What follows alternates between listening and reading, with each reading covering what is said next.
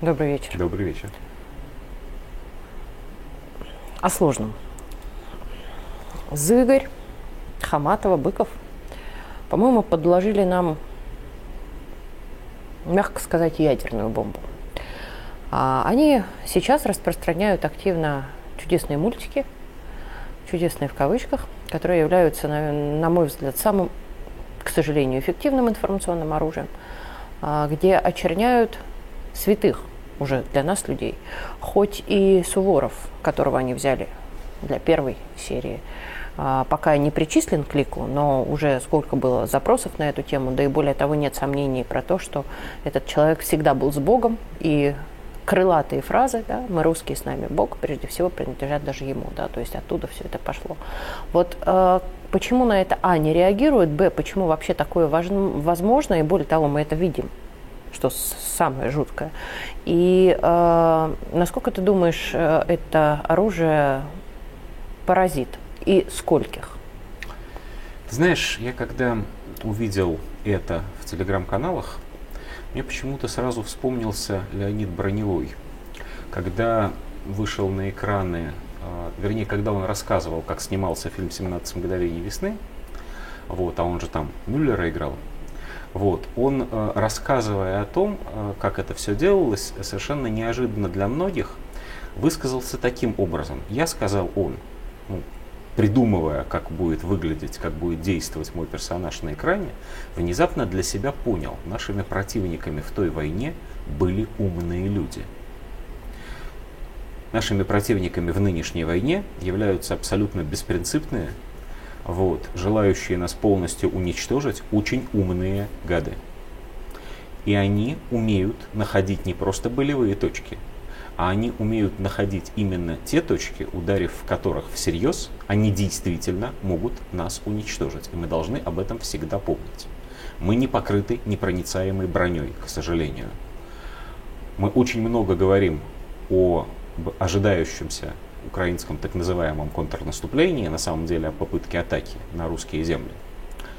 И мы все удивляемся, что же оно все никак не начнется. И мы танки поставляют, и ракеты, а они все никак. Но на самом деле это наступление началось. И началось оно именно в информационной сфере, в сфере пропаганды. И оно ведется с таким накалом и с такими усилиями, что мы действительно можем дрогнуть и отступить. Что произошло?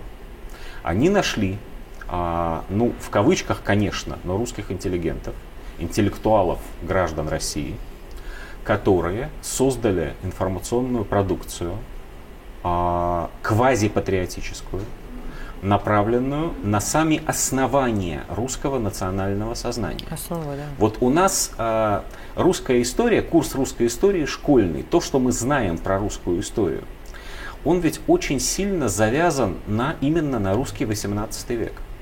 Почему?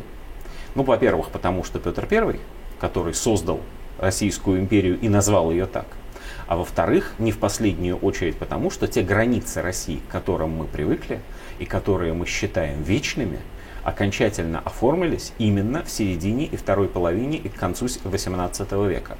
Именно Екатерина Великая, она тем и великая в частности, и ее полководцы, и ее царедворцы создали эти границы – они уничтожили Крымское ханство, они отодвинули Османскую империю, они присоединили Крым, они создали Черноморский флот, они создали то черноморское, русское черноморское побережье, с которым, собственно, Россия с тех пор и живет. И нам кажется совершенно естественным, что вот мы, у нас, значит, Азовское море еще с Петра, и вот Черное море Но с Екатериной. откровенно еще объединили очень сильно. Да. И их- дали духовности, которые как бы И более того, именно екатерининские полководцы, а конкретно Суворов и Ушаков, святой на секундочку, они в нашем сознании со школьного учебника, вот в прямом смысле со школьной скамьи, они и есть образец той русской доблести Даже и раньше. той русской армии. Там все мамы и папы еще до школьной скамьи Конечно, да. всегда говорили и про Суворова, и про Ушакова, и потом про И Кутузова. именно поэтому эти подонки, они делают что? Они создают цикл Фундамент программ. выбивают. Главный, это называется главные русские злодеи. И злодей номер один у них Суворов, который никакой не великий полководец, он, оказывается, всю жизнь восстание подавлял. Вот. И, и, кстати говоря, это довольно тонко. Потому что каждый э, вот постсоветский человек, человек моего возраста, который в школе учил историю всерьез, он помнит это огромное удивление, когда он понимает, что Суворов возглавлял армию, которая подавляла восстание Пугачева. Тебе же рассказывают сначала, что Конечно. Пугачев-то был хороший, да. потому что там марксизм, значит, он предтеча революционеров, а его Суворов уничтожал. А Суворов же тоже был хороший. Он же за наших, же он так, же против да? турок, против Наполеона. И вот, это, и вот этот вот э, когнитивный диссонанс испытывал на самом деле каждый, ну сколько-нибудь думающий советский школьник. Вот в эту точку они и бьют. И Екатерина, Севастополь неважно, русский флот неважно, Потемкин это только потемкинские деревни. Понятно все. На самом деле это набор той самой развесистой клюковой западной пропаганды, которая всегда существовала антироссийская, но именно сейчас когда мы ведем специальную военную операцию, так называемую, когда мы ведем войну против Объединенного Запада, когда вопрос, чей Крым уже 9 лет подряд – является, простите, главным вопросом, которым определяют русского человека, в отличие но, от врага. Но этого нету в наших учебниках. Точнее, где-то есть, где-то нет. А единого У учебника, нас нет по которому... единого курса русского...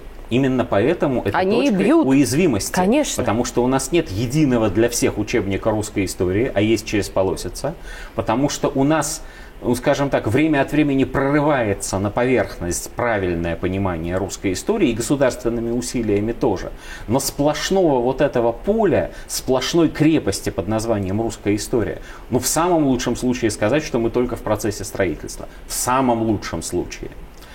Почему прямо сейчас это не получится у них? По очень простой причине. Вместо того, чтобы выбрать серьезных э, исполнителей этой ужасной миссии, они выбрали халтурщиков – вот, потому что господин... Отмывщиков? Потому что, ну, конечно, бюджет освоить с числом поболее, ценой подешевле. Вот, бывшие, опять же, то есть быв, бывший поэт, там, Орлуша, бывший поэт, Хаматова. это самая Хаматова, бывшая актриса, актриса да. императорских театров. Да. А, не получится. Халтурно сделано, плохо сделано.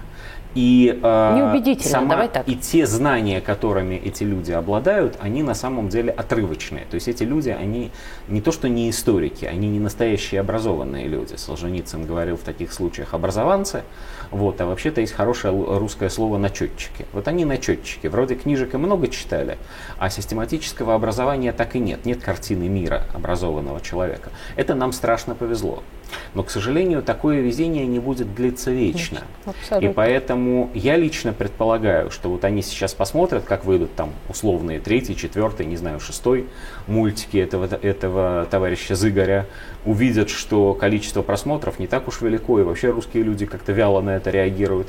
Ну, почешут в затылке, других найдут. Они Но найдут. согласись, что мы тоже еще лет 10, ну, наверное, даже 15 никак не верили, что молодежь пойдет за каким-то Навальным и будет выходить на Красную даже площадь еще хуже, и так далее. Даже еще хуже. Мы не то чтобы в это не верили, мы даже попытались к этому подготовиться. Да.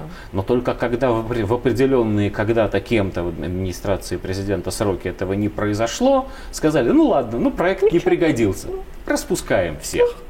Вот. Не нужны нам общественные организации, готовые к противостоянию протеста. А когда протест случился, создавать что-нибудь подобное было уже поздно, и пришлось по старинке полицейскими методами. Вот, на радость всей просвещенной Европе, какие страшные русские, как они, значит, сажают всех в кутузку. Нам нужно... А, был такой французский историк Марк Блок. Вот. Среди всего прочего он создал э, термин «бои за историю». Вот. Ну, тогда речь шла, он был, кстати, герой сопротивления, вот. Тогда речь шла о совершенно конкретных вещах после войны про средневековую историю Франции, но термин-то очень точный и очень правильный. Мы находимся в ситуацию, когда нам нужно вести бои за историю России с Европой и со своими собственными предателями. Нам нужно последовательно выстраивать вот эту линию доказательств, вот эту Бои линию за обороны. Россию даже. Не столько даже Бои за историю, за а за историю. Да. Слушай, российское государство российское, это что такое? Это Карамзин пишет историю государства российское, российского, а Федор Толстой по прозванию американец, на секундочку, да. это в данном случае очень важно, читает, хватается за голову и кричит, у меня, оказывается, есть отечество, потому что ему в тот момент впервые, ему показали, как и чем он может гордиться в России. Он не хуже в этот момент впервые себя осознает, чем любой европейский человек. Потому Он что, да, у лучше. европейского человека Ладно, не надо превосходства вот этого вот. У них была великая история. Ну, была, у них был там Карл Великий, а у нас был Владимир Святой, понимаешь? У нас есть чем гордиться. Мы есть великая цивилизация. А нас пытаются этого лишить. И выключить.